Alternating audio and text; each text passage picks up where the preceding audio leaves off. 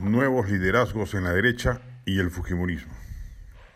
La única manera de que el Fujimorismo superviva a las tres derrotas sucesivas que ha tenido en las segundas vueltas del 2011, 2016 y 2021 es que primero busque una mejor candidata que la gris Keiko Fujimori y segundo, que claramente abandone cercanías mercantilistas y opte definitivamente por un liberalismo popular.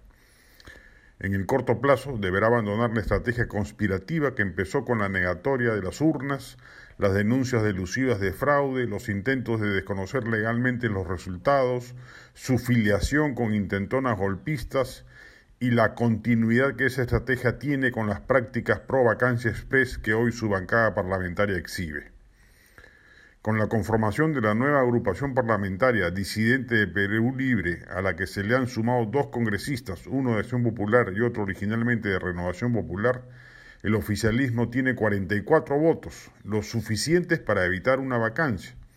Tendría que ocurrir un descalabro mayúsculo, una probada denuncia de corrupción presidencial, para que alguno de esos 44 se anime a cruzar el charco y pasarse a las orillas vacadoras.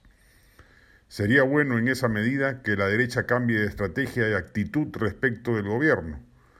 Oposición férrea para evitar que transite la deriva autoritaria del socialismo del siglo XXI, sin dudarlo, pero inteligente para ir enhebrando en paralelo una alternativa potable de cara a las elecciones municipales regionales de octubre de este año y las presidenciales del 2026.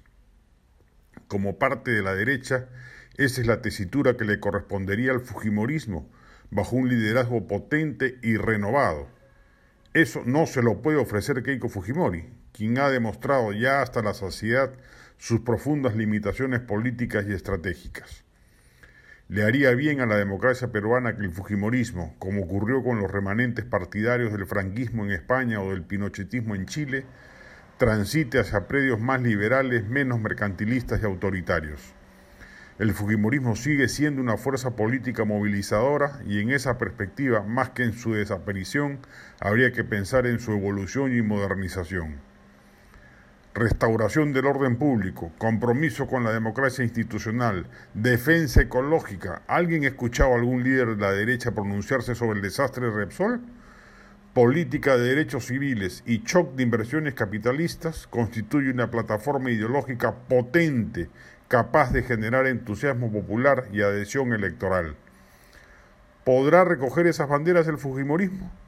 Con otra conducción sí, pero si se aferra a sus tics conservadores, autoritarios y mercantilistas bajo un liderazgo terco de Keiko Fujimori, la mesa está servida para que surja algún otro candidato de la derecha que haga suyas esas proclamas.